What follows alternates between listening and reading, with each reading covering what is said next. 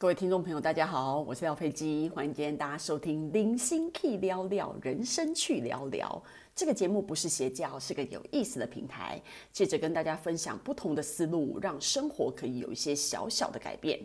今天我们要讲的题目是：我们可以不上学，但是不能不读书。我跟大家讲哦，各位，反正现在已经超过一百多集了，你知道吗？所以廖佩基呢，在录这么一百多集的岁月里面呢。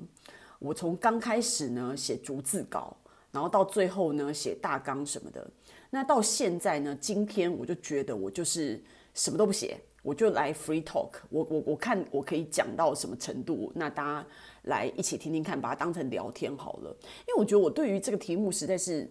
非常非常的有有热情，你知道吗？因为嗯、其实我是学历无用论那一派的拥护者，虽然我自己。念到研究所，但是其实我不是很相信体制内的教育，因为我一直觉得想要学习的人，他就是有办法自己去学习；不想学习的人，你把他塞在教室里面，我觉得也没有用。然后呢，我觉得读书哦，看书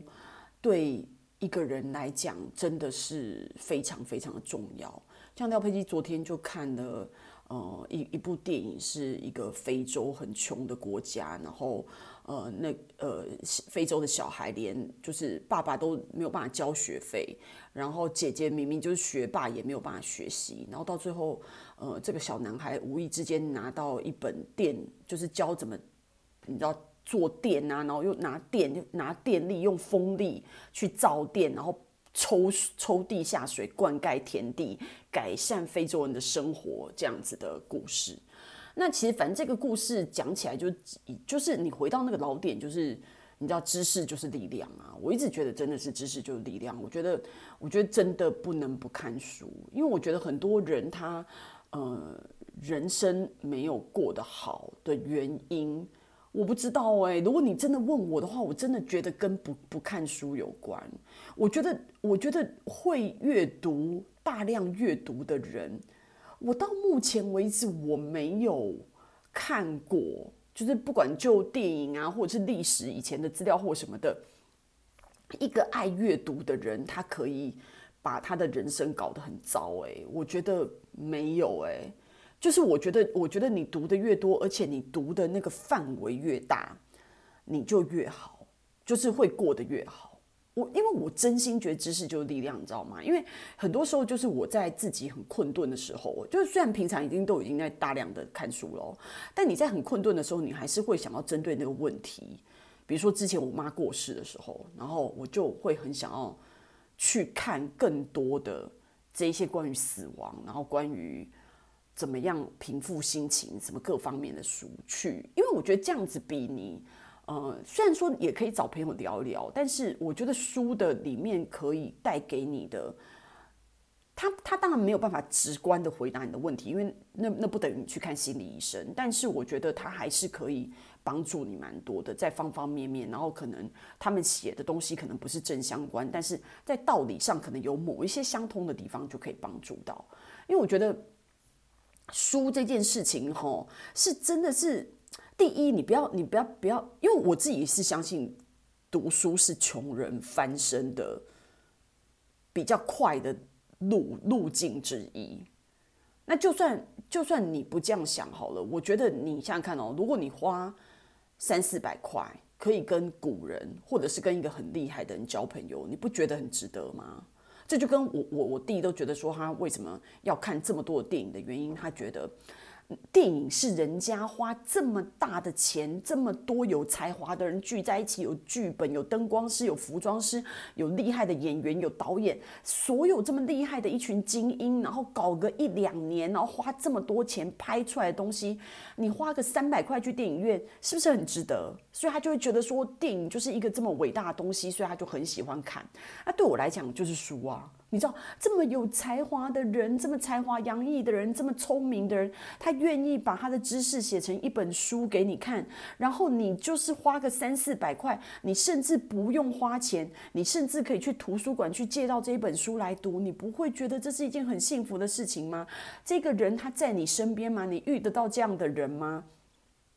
有这样子的人可以交往吗？认识吗？不可能。所以在这样的情况之下，你透过书去分享到这个人的知识，你不会觉得这就是一件非常非常值得的事情。我觉得就是书哦，真的是我不知道啊，因为我我我觉得以前小时候的单纯的我会觉得说，如果以后长大，我可以无忧无虑的每天可以悠闲的喝咖啡跟看书，这已经是我最。最向往的人生了，真心的。我小时候青少年的时候，我真的这样这么想，我就觉得人生只要每天有咖啡跟书，然后可以很悠闲的徜徉在书海里面，这就是最幸福的人生了。当然，就是说长大以后，你有你的思虑不断的越变越复杂，然后你的心越来越大，你就会希望赚更多的钱，希望改变生活或什么的。可是我觉得那个。想要喝咖啡，然后徜徉在书海里面的初心还是不变，就是就是书可以带给你的，你知道你，你可以把书当成是一种上学，把书当成是一种充电，把书当成是一种娱乐，把书当成是一种跟作者的交流。你知道，你你书可以扮演很多的角色，然后可以。你看，它是学问性质的，它是娱乐性质的，都有各式各样。然后它可以是彩色的，然后它用不同的语文撰写，然后它可以是线上的，然后你可以用 Kindles，你可以用阅读器去读，你可以用，你知道不？不是只有实体的书而已，就是各式各样的。所以我就觉得说，读书这个这件事情哦，因为现现在出版业已经。没有那么的发达了，然后就大家很没落，然后很多人误把新闻啊、什么杂志啊、报纸啊，或者是一些你知道赖上面啊的那些消息啊，然后头条啊这种新闻类的东西当成是知识，我觉得它不是，它是一个新闻，它是一个消息，它不是知识，知识是在书里面的，知识是有系统的呈现的。而且我觉得我们人跟人的差距很大，有的人就是真的是很聪明哦，你就是穷尽一辈子的力气，你都跟不上他百分之一。那像这样子的情况，我们有可以有这样子的场合，这样子的借由书去去能够向他们学习，我觉得真的是一个非常值得的事情哎。我觉得书，呃，但但是我我一直。我我想要在这边最后强调的是，我觉得大家应该要去培养阅读习惯。我觉得阅读习惯哦，如果你小时候没有逐渐养成，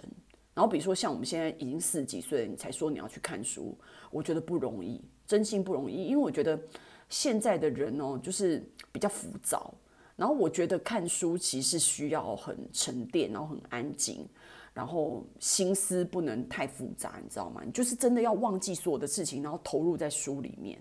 我觉得，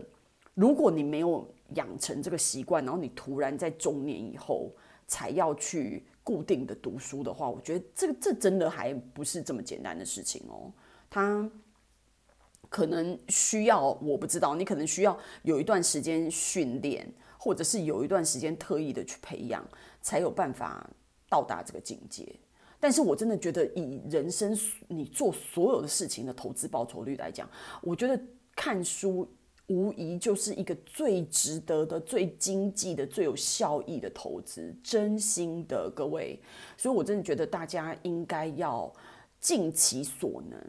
哦，你。用你自己，如如如果你觉得你就是没有阅读的习惯，你把零碎的时间哦，比如说你在通勤的时候啊，你在搭捷运啊、搭地铁的时候，呃，拿一本书起来看一看啊，然后或者是睡前、啊，就是拿一本书来看看啊，上厕所的时候拿一本书来看看，就是你可以看多少就是多少。如果你没有阅读习惯，然后你觉得特别花两个小时坐在那边看书，对你来讲就是无论如何就是很困难的话，那最少你可以从碎片的时间开始。